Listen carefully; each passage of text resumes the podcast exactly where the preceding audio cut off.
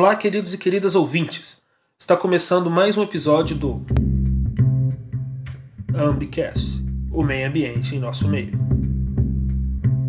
Eu sou o Vinícius do PET da Engenharia Ambiental e Sanitária. E eu sou Ana Gabriela, estudante de Engenharia Ambiental e Sanitária da Universidade Federal de Uberlândia.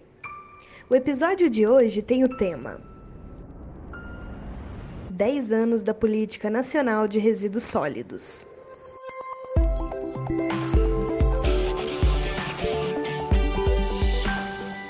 Em agosto desse ano, a Política Nacional de Resíduos Sólidos completa 10 anos. No entanto, é claro que ainda temos muito que avançar. É comum em diversas cidades no Brasil lixões a céu aberto, falta de coleta regular do lixo, destinação final inadequada em diversos setores e por aí vai. Fato é, precisamos avançar muito como sociedade e repensar a nossa relação com o lixo. Então, para discutir conosco no episódio de hoje, convidamos Bruna Faria Oliveira e Rosiane Maria Garcia Lopes de Souza. Sejam muito bem-vindas. Poderiam contar um pouquinho para nós sobre a trajetória de vocês? Eu sou Bruna, sou formada em Engenharia Ambiental, me formei em Itajubá. Uh, depois de, de, concluir a Engenharia Ambiental, eu senti um pouquinho de necessidade de, de, de conhecer um pouquinho mais o saneamento ambiental foi onde eu escolhi trabalhar, fazer o meu mestrado e meu doutorado dentro dessa área, né, de saneamento. Uh, e aí, meu mestrado e meu doutorado, que foram na Unicamp, eu, especificamente no doutorado, eu trabalhei com resíduos sólidos. Então, eu trabalhei dentro de aterro sanitário, avaliando o impacto que o aterro pode provocar na qualidade da água, é, não só aterro sanitário, mas lixão, aterro controlado também. E aí finalizei o processo, defendi meu doutorado, trabalhei um pouquinho né, dentro da área acadêmica mesmo, sendo professora de uma universidade particular. E desde 2013 eu estou aqui na UFO, trabalhando na, na engenharia ambiental e sanitária, e trabalho especialmente dentro da disciplina gestão ambiental e gestão de resíduos sólidos. Eu sou a Rosiane, eu sou engenheira sanitária e ambiental. Veja que eu me formei em 86, então faz muito tempo. Eu fui uma das primeiras turmas universidade, da Universidade Federal do Pará que se formou em engenharia sanitária e ambiental. Naquela época, poucas universidades tinham no Brasil esse curso, né? É, depois de formada, vim para São Paulo para a Faculdade de Saúde Pública, num curso de especialização de engenharia ambiental, e depois ingressei na Secretaria de Saúde do Estado de São Paulo, na área de saúde ambiental. Então, eu sempre tive muito foco na questão do abastecimento de água e de resíduos sólidos. Essas são as minhas áreas que, que eu chamo as áreas né, de conhecimento e as áreas de paixão. O território brasileiro possui uma extensão de aproximadamente 8 milhões e 500 mil quilômetros quadrados, o que coloca o Brasil no ranking dos 10 maiores países do mundo. Portanto, a regionalização é um fator muito marcante para o país. Isso impacta no meio social, no meio econômico e até mesmo no meio ambiental. Só que, ao se tratar dos resíduos sólidos, podemos dizer que existe um perfil de resíduo gerado no país? Como que é tratada essa gestão de resíduo no Brasil? É, quando a gente fala de, de, perfil, é bem complexo da gente falar, porque a gente tem assim muita diversidade no país, a gente tem é, cidades com perfil econômico muito diferenciado, isso vai provocar né, uma geração de resíduos diferenciada. A gente tem cidades que dependem exclusivamente, né, entre aspas, aqui da, da parte industrial, e outras cidades que dependem de outro processo de produtivo, né, a parte agrícola, enfim. Isso vai provocar características bastante diferenciadas nos resíduos. No entanto, se a gente for pensar o Brasil como um todo, é comum a gente pensar em termos de geração. A gente tem uma, um certo padrão em relação ao que é gerado, né? mesmo dentro dessas especificidades. Então, predominantemente, a gente vai ter matéria orgânica como principal é, material sendo gerado, a gente vai ter uma quantidade de material reciclável considerável, a gente vai ter a parte de rejeitos dentro de um certo limite ali é, comum aos municípios, enfim. Então, assim, mesmo dentro dessas características, sim, a gente tem um perfil. E outra coisa muito importante, a gente tem um, um, perfil que as cidades adotam que não tem grande variação. Então, no Brasil, é muito com, comum, em qualquer cidade que a gente vá, a forma que o resíduo é manejado. Então, a gente tem os sistemas de coleta são semelhantes, os sistemas de, de transporte são semelhantes, os sistemas de disposição dos resíduos são semelhantes, um ou outro, outra cidade, outro município que vai se destacar que vai se diferenciar.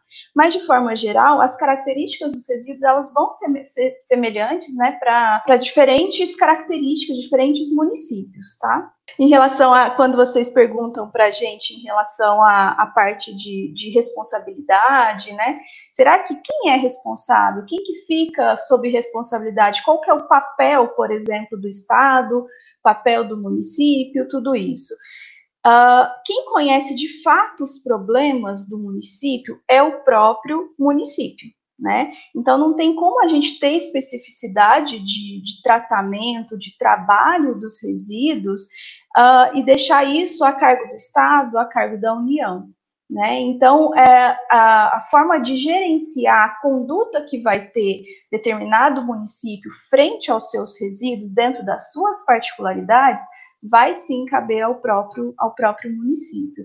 Então, quando a gente trabalha essa questão, é difícil sim a gente pôr um padrão, ó, o Brasil tem o X em relação à matéria orgânica e todas as cidades vão ser dessa forma? Não.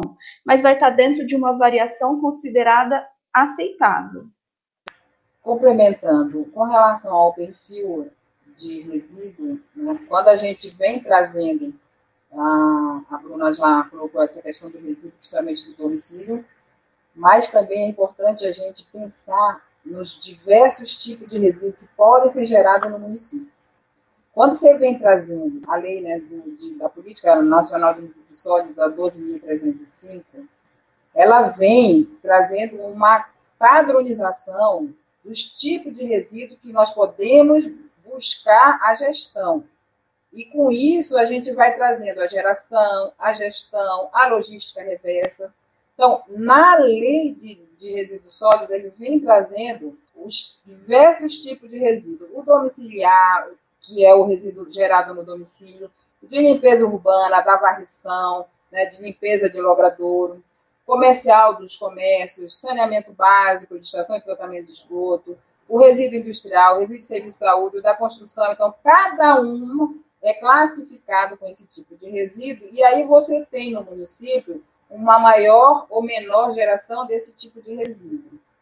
E quando a gente avança na questão da gestão, como a Bruna falou, que a gestão é municipal, e de fato ela é municipal, a gestão do resíduo do domicílio, é, e aí a gente começa o grande desafio, porque no município eu tenho resíduo gerado sob a propriedade ou sob a gestão do município, mas tem vários tipos de município gerado no município que não é sob a responsabilidade do município, né? como resíduo industrial, então, quando a gente fala gestão de resíduos sólidos, a gente está trazendo uma questão que passa obrigatoriamente pelo governo do Estado, federal, pelas empresas, né, pelo setor da indústria, setor agroindustrial, para que a gente possa realmente estar fazendo uma gestão no âmbito do município, que beneficia o município, que beneficia a sociedade. Né? Então, acho que é isso aí que a gente tem que pensar na questão do perfil.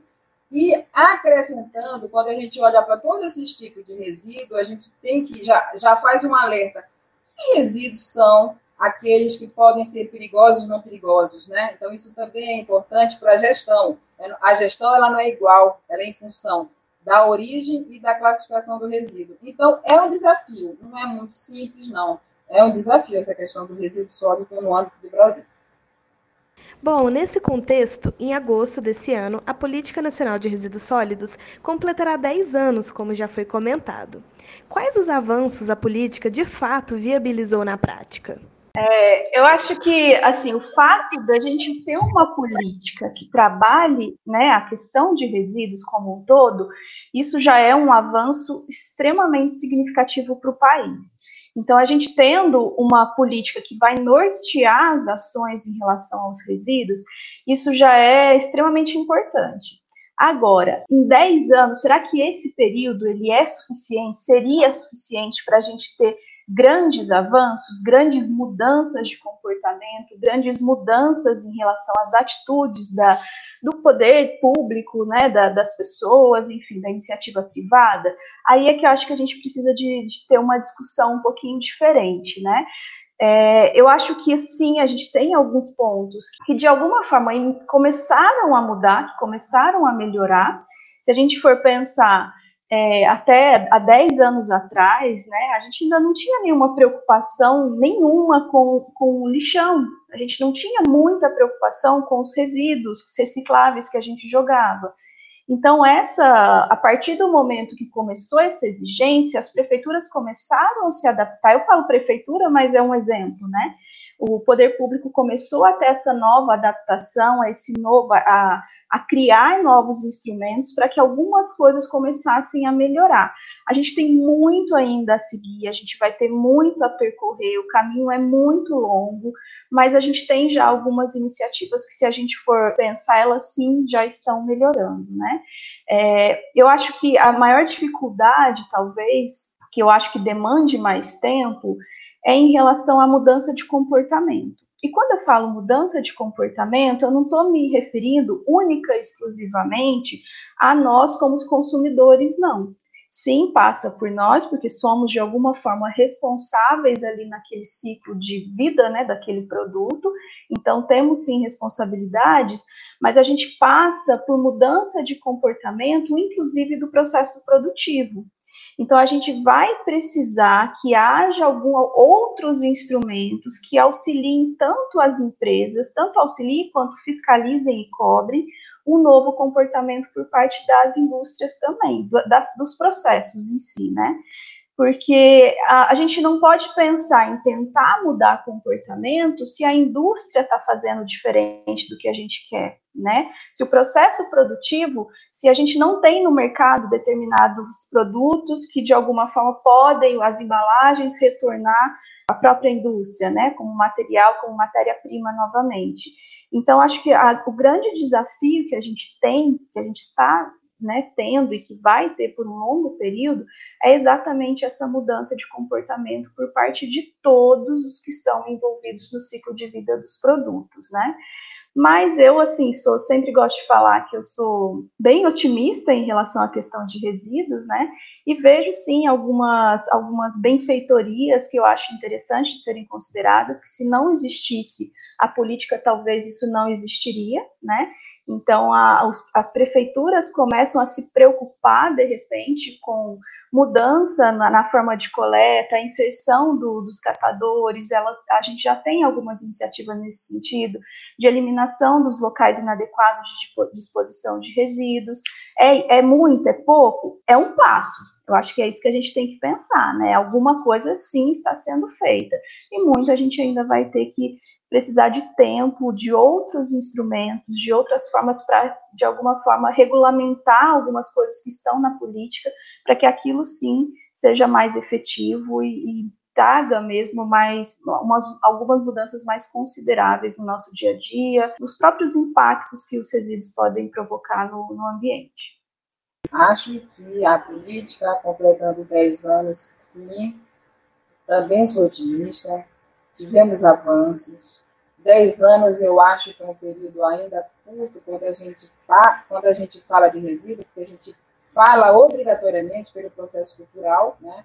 O resíduo é gerado muitas vezes no domicílio e o resíduo gerado tem a ver com qual é o produto que está disponível para o consumidor. Então, todas essas questões, elas têm que ser, como a Bruna falou, muito bem trabalhada, o processo industrial, o que, que embalagem que eu coloco no mercado, as embalagens elas são retornáveis, elas são passíveis de reciclagem. Então, toda essa discussão temos que ter para que possamos avançar, sim. O que, que a gente espera com a política né, de resíduos sólidos, a implementação de boas práticas no sentido de não contaminar o meio ambiente e não causar doença na saúde. Né? Então, assim, a gente precisa estar trabalhando essa questão. São grandes desafios, sem dúvida nenhuma, quando a gente fala de, de é, reciclagem retornável, quando a gente vai para a região sudeste, é mais fácil a gente visualizar né, essa, esse retorno dessas embalagens no processo produtivo, porque eu tenho indústria de reciclagem.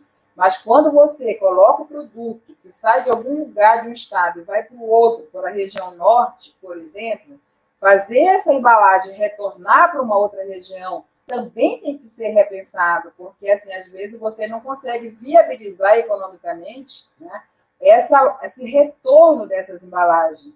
Então, a gente tem que discutir formas de compensação, forma de gestão, para que a gente consiga fazer modelos diferenciados em estados diferentes que tenham os processos produtivos mais instalados, né? Você, então a gente precisa avançar isso. E a outra questão é a coleta seletiva. A coleta seletiva para mim é um passo de educação, é um passo de informação com a comunidade. Então é muito importante que o próprio município crie as suas ferramentas e amplie a coleta seletiva, porque é na coleta seletiva que você tem todo o processo de mudança da população. Eu acho que a coleta seletiva ela vem trazendo orientação e informação para que o consumidor sim possa começar a escolher a embalagem, participar do processo dessa questão da coleta e realmente estar tá inferindo e estar tá participando dessa gestão no âmbito do município.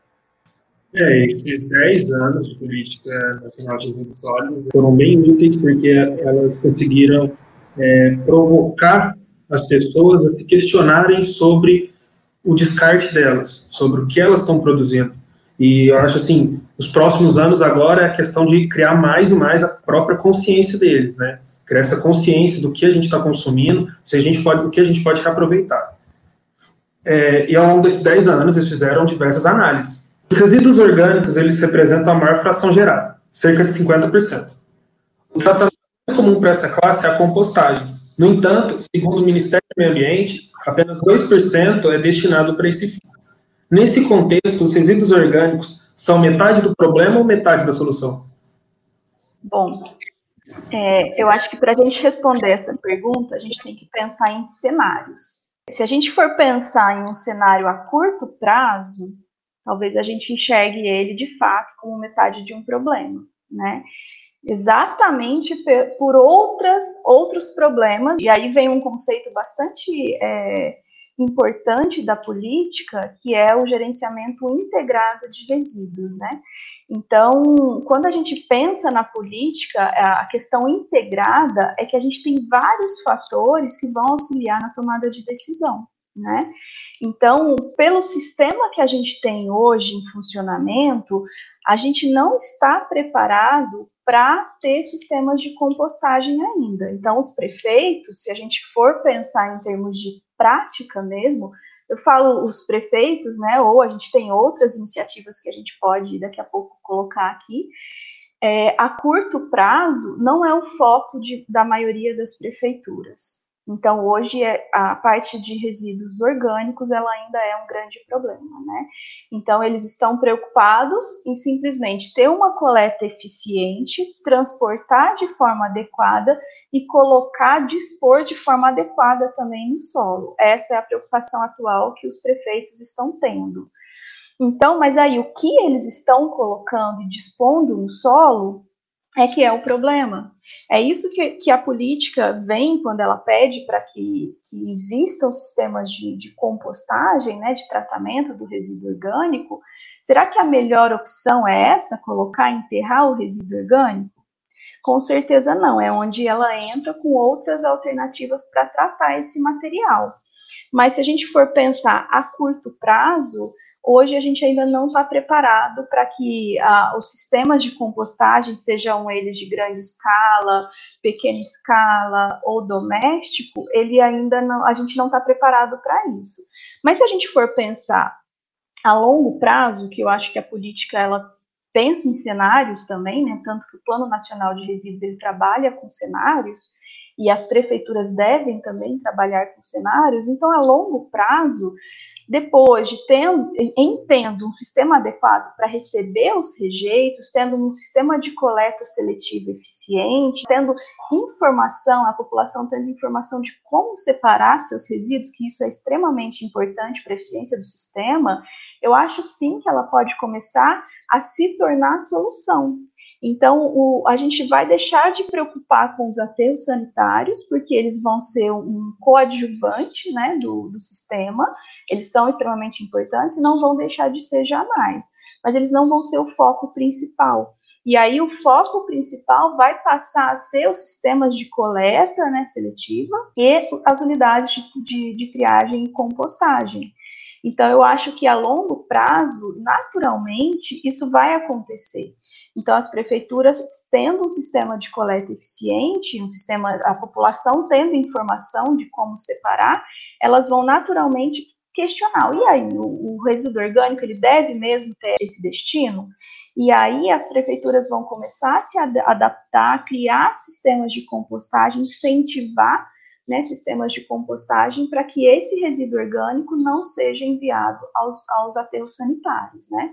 E quando a gente pensa em, em sistemas de, de tratamento né, do, do material orgânico, eu falo compostagem, não é o único, mas é um dos mais comuns que a gente tem, né?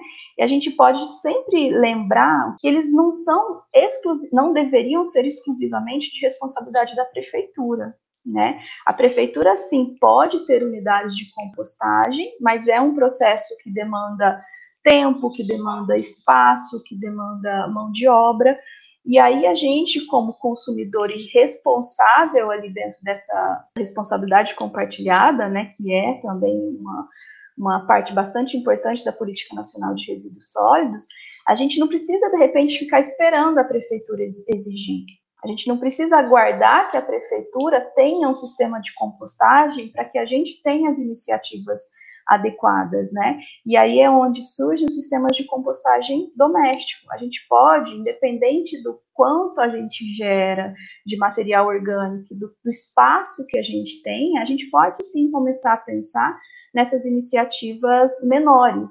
E aí, se todo mundo tiver algumas iniciativas, pequenas iniciativas, isso já vai ter um impacto bastante positivo para o sistema de gestão do município. Então, acho que a, a importância da a questão dela ser problema ou solução, a gente não pode colocar no, no colo dos governantes, né? E também a gente tem que pensar em questão de tempo. A partir de agora, ela está como um problema, mas de repente, mais para frente, ela pode ser uma solução mais fácil de ser trabalhada se a gente pensar nesses sistemas mais simplificados. Bom, e é interessante pensar na responsabilidade compartilhada, né? E como que atitudes simples do nosso cotidiano podem contribuir para um cenário muito mais promissor para o meio ambiente e para a gestão de resíduos sólidos, fazendo a compostagem doméstica. Bom, e falando de responsabilidade compartilhada, que está dentro da Política Nacional de Resíduos Sólidos, que é a legislação brasileira que estabelece estratégias para prevenção e redução da geração de lixo, além de criar metas para enfrentar problemas ambientais sociais e econômicos que decorrem do manejo inadequado dos descartes, especialmente quando o assunto é reciclagem. A estimativa segundo a Brelp, que é a Associação Brasileira de Empresas de Limpeza Pública e Resíduos Especiais, é de que somente 3% sejam de fato reciclados, sendo que o potencial é de até 30%. Na ótica de vocês, quais são os principais desafios da reciclagem no Brasil atualmente? Exatamente essa diversidade que nós temos de padrão de município.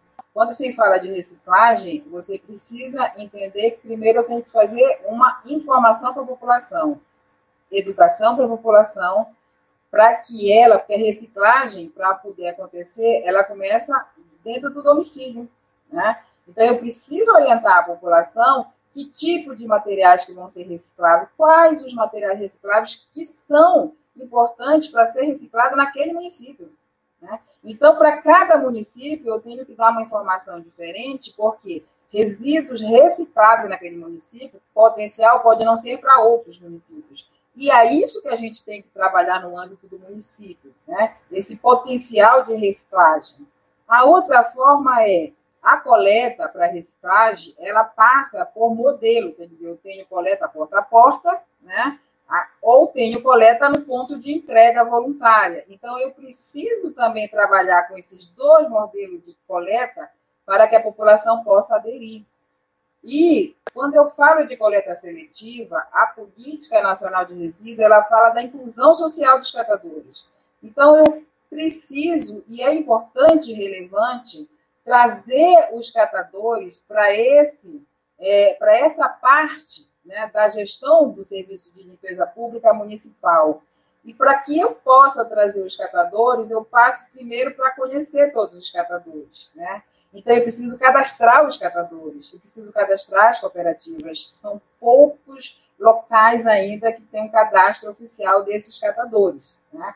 E quando eu cadastro esses catadores, eu consigo trazê-los para a questão da coleta seletiva, né, com inclusão social. Então, eu acho que a gente precisa trabalhar essas questões e a gente avançar na coleta seletiva. Ela é potencial, sem dúvida nenhuma. Acho que eu, eu entendo que, para mim, coleta seletiva, ela, acima de tudo, é uma coleta orientadora que vai trazer a questão da informação.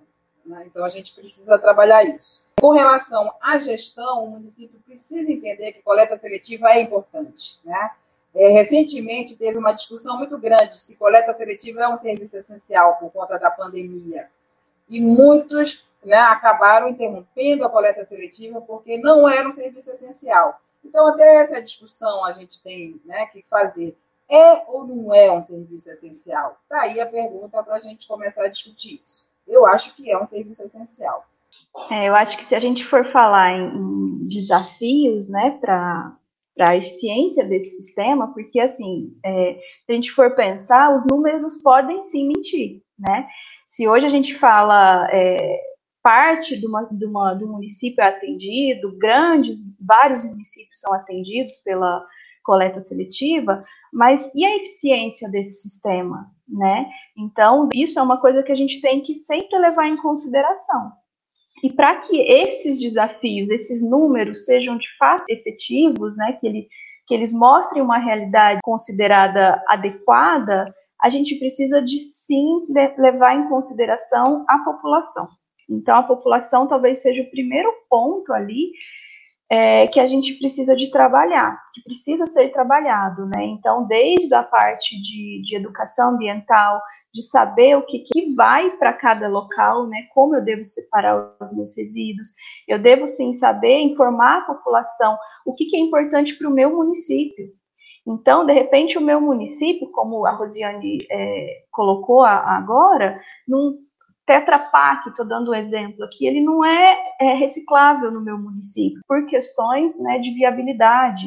Então, é, a, a, população ela tem que ser instruída, talvez o primeiro desafio seja esse, instruir a população sobre o que é uma coleta seletiva, qual que é a importância da coleta seletiva e o que é interessante para aquele município em termos de, de segregação de resíduos, né?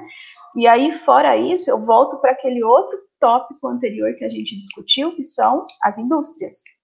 Então, as indústrias elas têm um papel extremamente importante quando a gente pensa no processo produtivo, no uso de, de, de matéria-prima que vai passível de ser reciclada, né? Um, um material reciclável e, e usar materiais é, que possam voltar para os próprios processos produtivos ou para outros processos produtivos. Isso tudo, esses desafios, eles vão ao encontro de novas políticas públicas. Né? Então, a gente precisa sim que novas políticas públicas de incentivo, de subsídio, é, elas sejam contempladas para que as indústrias comecem a, a, a, ter consciência da importância do material que ela está colocando, né, ofertando ao consumidor e, e, e ele seja viável. Então, né? Tanto porque ali vai ter muita gente que de alguma forma vai ter relação com aquele material. Então ele não, não pode ser encarado como um rejeito de cara, ele tem que ser visto como um, um material que vai trazer, que, que vai de alguma forma dar dignidade a quem está trabalhando com aquele material, né? Enfim, tudo isso a gente tem que pensar se a gente for pensar nos sistemas de coleta seletiva do município. O interessante é que você estava falando sobre os materiais que são utilizados pelas indústrias, e é muito comum as indústrias também comentarem que o material delas são recicláveis, mas de fato não tem uma logística reversa para recolher esse material e retornar ele para a cadeia, cadeia produtiva, né? Cadeia de reciclagem. Então, acaba que não é, não é só a empresa fazer o material reciclável, mas também ela se preocupar com todo esse processo, né?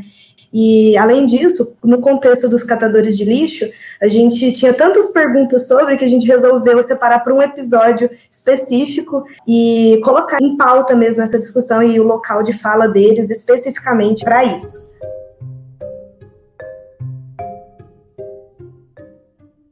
Bom, para potencializar os ganhos referentes a essa atividade, um dos principais instrumentos a serem considerados pela Política Nacional de Resíduos Sólidos é a instalação de programas de coleta seletiva nos municípios brasileiros. E isso envolve etapas de coleta, transporte, de tratamento e triagem do lixo gerado, incluindo as cooperativas de catadores nesse processo. Segundo dados do Sistema Nacional de Informação sobre Saneamento de 2018, 38,1% das cidades no Brasil fazem coleta seletiva, o que é um número relativamente baixo. Já o levantamento realizado pela Associação Sempre, também em 2018, mostrou que 17% da população recebe o serviço de coleta seletiva, o que é um número baixíssimo, né? E isso é um fator desestimulante para aquela pessoa que está interessada, que quer fazer a coleta seletiva, mas que o seu bairro não oferece. Então, por que, que isso acontece? Por que, que a gente tem esse fator desestimulante? Essa questão de, de coleta seletiva, acho que eu volto um pouquinho no, no que eu havia falado anteriormente. É, o fato dela existir não significa que ela está sendo eficiente, né? Então é, é, sim bastante comum que os municípios, isso vai depender muito do porte do município, né? Tem município que é pequeno e ele consegue implementar a coleta seletiva em todos os bairros, enfim, para ele isso não é, não é não seria um grande problema, né? Municípios maiores, geralmente, eles começam com projetos piloto. Então, eles começam com um projeto piloto, vai testar em algum bairro do município, e aí ele começa, isso deveria estar nos planos de gestão integrada de resíduos, né, do, do próprio município, quais são as metas que eles têm de, de, de alcançar mais bairros dentro daquele, daquele local de atuação. Então, é, é, comum que a gente tenha essas iniciativas ainda em poucos bairros, mas deveria sim estar contemplado no plano que elas se expandissem, né? E outro dado importante em relação a isso que vocês colocaram é 38,1% das cidades no Brasil fazem coleta seletiva. E aí a gente tem sempre que questionar onde é que estão esses municípios, que cidades são essas? Se a gente for ver, a grande maioria das cidades, desse, dentro desses 38%, são aqui da região sudeste. E aí, se eu posso perguntar, mas lá é, os estados do norte, nordeste, não geram esse tipo de resíduo? Geram, claro que geram. Tem necessidade de coleta seletiva? Tem necessidade de coleta seletiva. Mas ainda, a, a coleta seletiva, como foi falado pela Rosiane anteriormente, ela ainda é considerada um, um serviço não essencial. Então, eles priorizam outros tipos de iniciativas, eles priorizam gastos com outras formas de coleta uh, em relação à coleta seletiva, né? Então, o fato de, de, de, de, iniciar, uma cidade iniciar dentro de alguns bairros, isso, isso é comum, mas ele deve estar previsto a ampliação desse sistema em termos de população, qual a população que está sendo atingida, qual que é a minha meta de, de atingir a população 100% dos meus habitantes, isso tudo deveria estar contemplado nos planos que os municípios têm que apresentar ao poder público federal. É isso mesmo. Ah, quando a gente fala de coleta seletiva, que às vezes a gente consegue ver que a coleta seletiva foi um fracasso, não tem isso? Ai, fracassou a coleta seletiva no município. Alguma coisa aconteceu, porque a coleta seletiva não pode fracassar, né?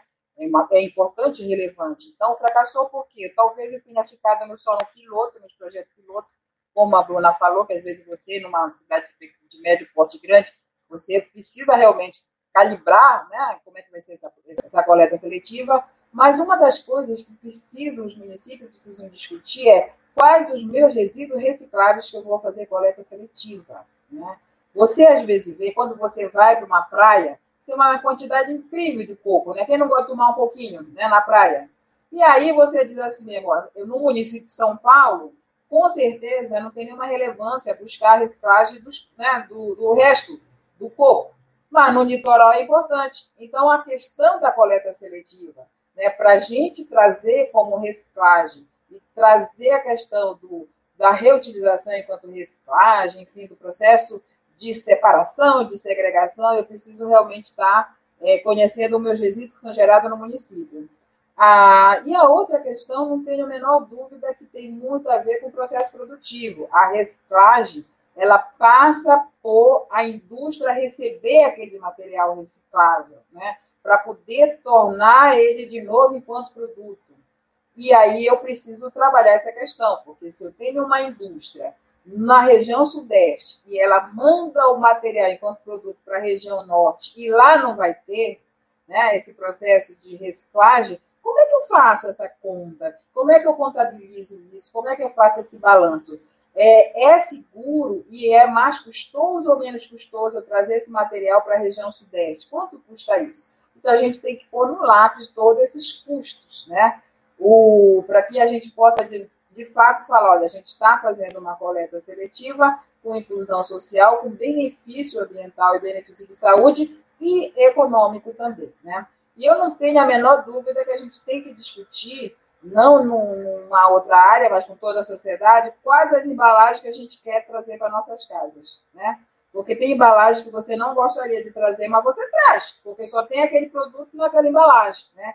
Então, eu acho que passa, sim, por uma discussão das embalagens, que são embalagens recicláveis, e aí o fabricante é muito importante estar junto.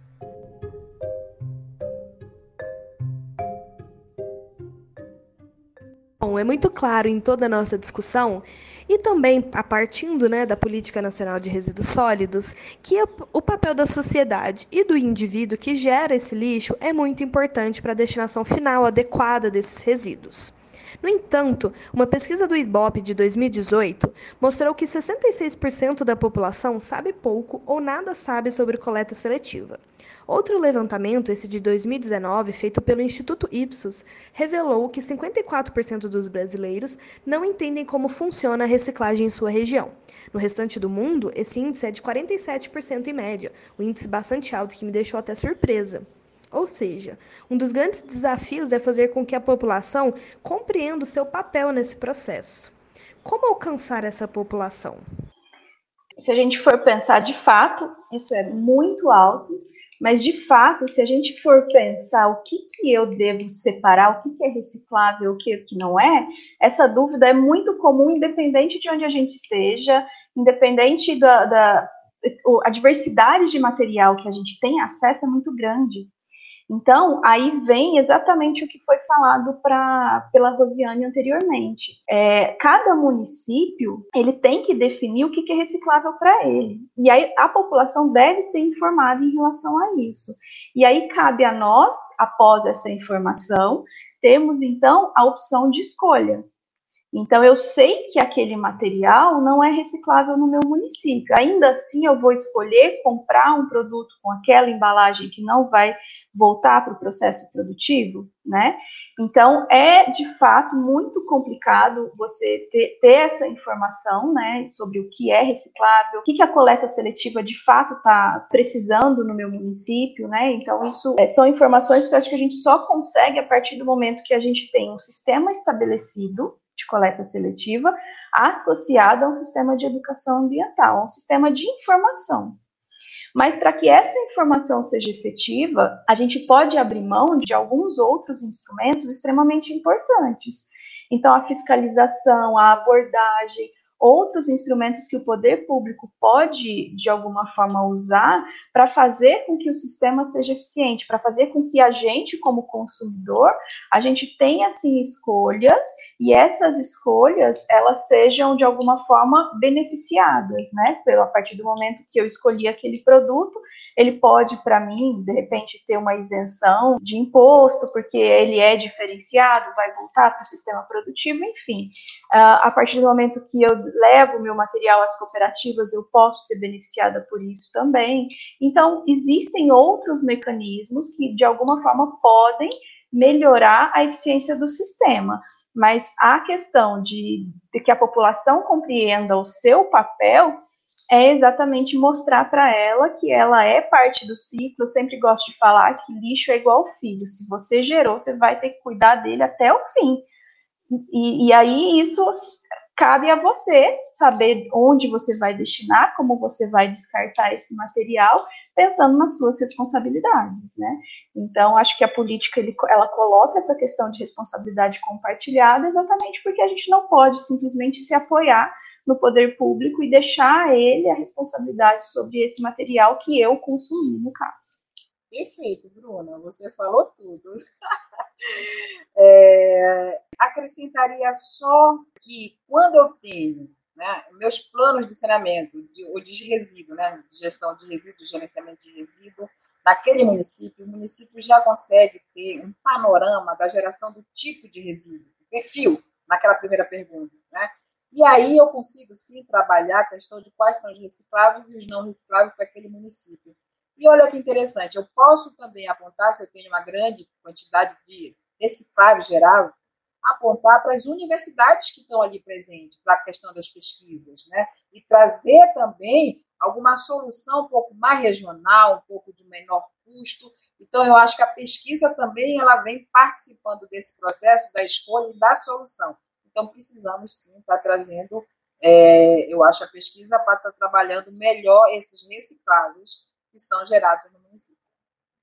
É, e é interessante que a sociedade ainda não internalizou que o lixo que a gente produz é, uma, é da nossa responsabilidade, né? Até no supermercado, como a gente pode fazer escolhas que contribuem, ou pelo menos minimiza a geração de resíduos, ou que esses resíduos sejam mais recicláveis e que dentro ali do contexto da cidade ele realmente vá ser reciclado, né?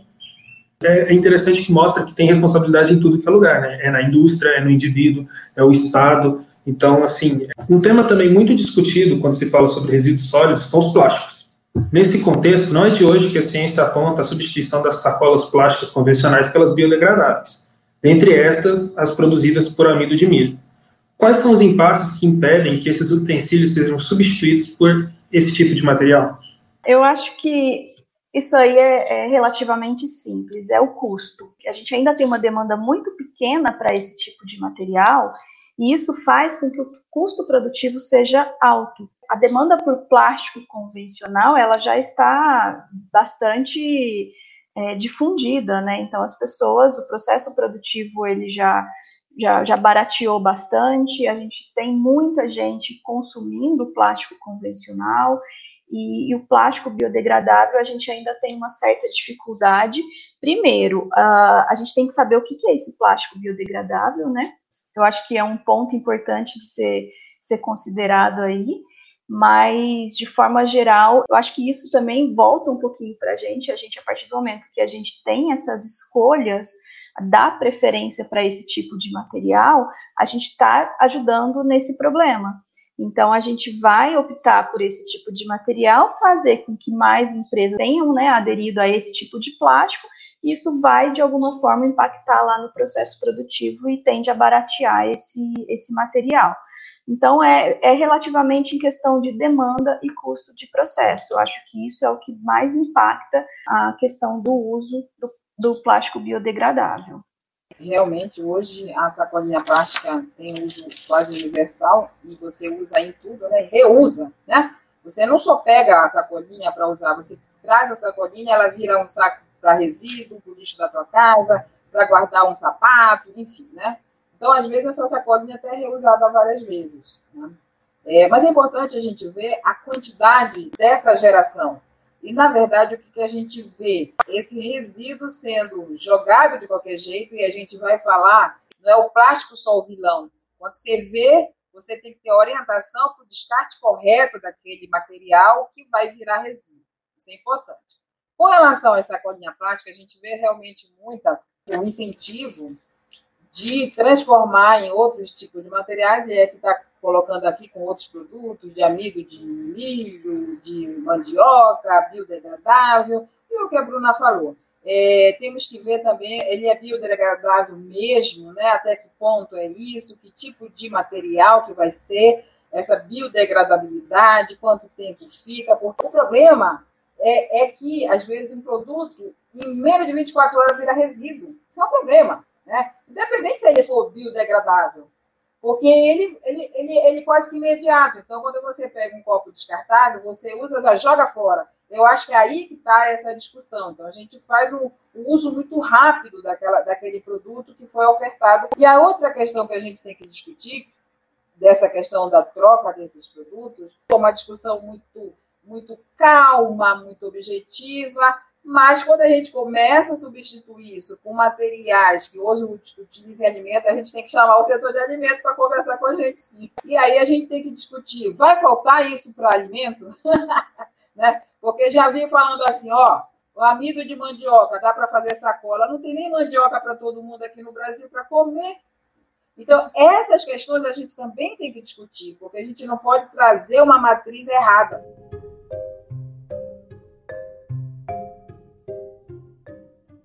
Tendo em vista o cenário atual ocasionado pelo Covid-19, a discussão sobre resíduos entrou em destaque.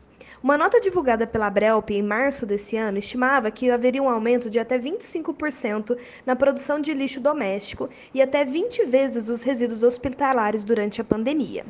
No entanto, um estudo divulgado pela própria Brelp em maio, em conjunto com a Associação Internacional de Resíduos Sólidos no Brasil, mostrou que a geração de resíduos domiciliares no país caiu 7,25% em abril, na comparação com o mesmo período do ano passado. Com relação aos resíduos de serviço de saúde, os dados mostraram redução de 15,6% no país, indo na contramão dos dados de diversos outros países. Nesse sentido, a diminuição de resíduos domésticos pode ser associada, por exemplo, a questões econômicas, já que, devido à pandemia, muita gente teve a sua renda diminuída. Já os dados referentes à diminuição de resíduos hospitalares levam ao questionamento de como são tratados esses resíduos no Brasil. Haveria alguma justificativa para a diminuição do resíduo hospitalar nesse momento de sobrecarga do sistema de saúde? E como a gente pode encarar esses dados? Pergunta é, com várias respostas aqui. Né? Primeiro que eu vejo, nós estamos num ano de epidemia. É tudo muito diferente. Para a gente comparar esse ano com o ano passado é complicado, né?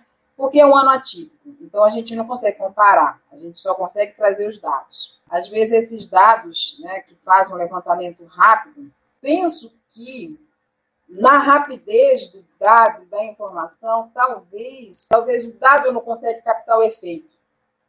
Né? Isso é importante, porque você às vezes está registrando um dado e você não sabe que efeito que é esse dado. Então é importante a gente né, até esperar um pouco para poder trabalhar e avaliar e analisar o dado que está sendo gerado. É, esse exemplo foi muito claro, porque na hora que você diz que aumenta uma geração do resíduo domiciliar ou diminui, né, isso tudo é, depende, porque tem município que teve lockdown, teve outro que não teve. Então, assim, toda essa, todo esse, esse balanço ele é diferenciado, né? não é uma coisa que foi igual para todo mundo. Né?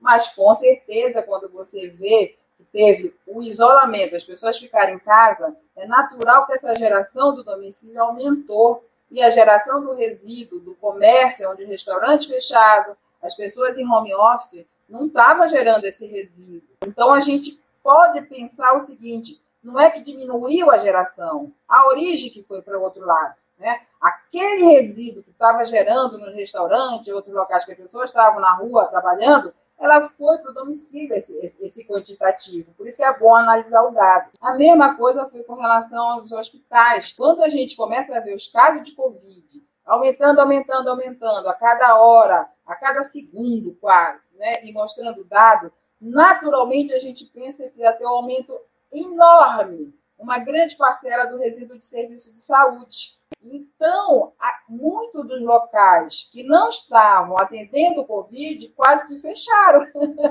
né? Porque as pessoas, primeiro, estavam com medo de ser atendidas, segundo, muitos não iam mesmo, né? Pela, por várias questões. E terceiro, a própria área né, de serviço de saúde, às vezes, né, por conta de Pessoas que estão atendendo em outros locais diminuíram seu atendimento. Então, natural diminuir o resíduo de serviço de saúde. Então, essas discussões elas têm que ser dadas para a gente poder avaliar o dado que está sendo gerado numa pesquisa. Por isso que a pesquisa aqui deu dados diferentes quase que em menos de dois meses, né? Que é isso mesmo. Ela registrou o dado, mas o efeito, depois que ela verificou o efeito do dado registrado, aí ela corrige a pesquisa dela, né? Talvez é, teve até uma tendência ou uma sugestão de dizer que esses resíduos estavam indo para outros locais, né?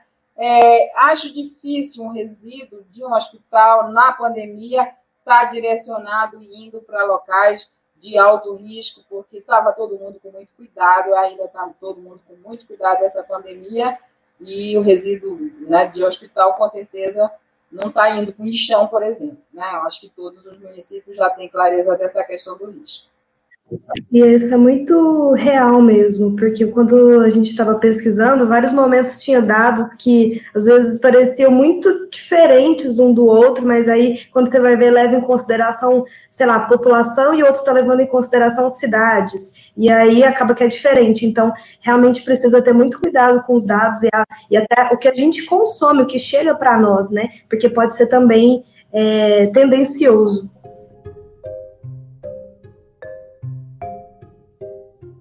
É, infelizmente, a gente já está encaminhando para o final, nossa última pergunta. É, gostaríamos de saber quais as perspectivas e desafios sobre a gestão de resíduos no Brasil. Como perspectiva, eu, assim, de novo, né, com minha visão otimista em relação a resíduos, eu acho que é uma área que tende a melhorar muito.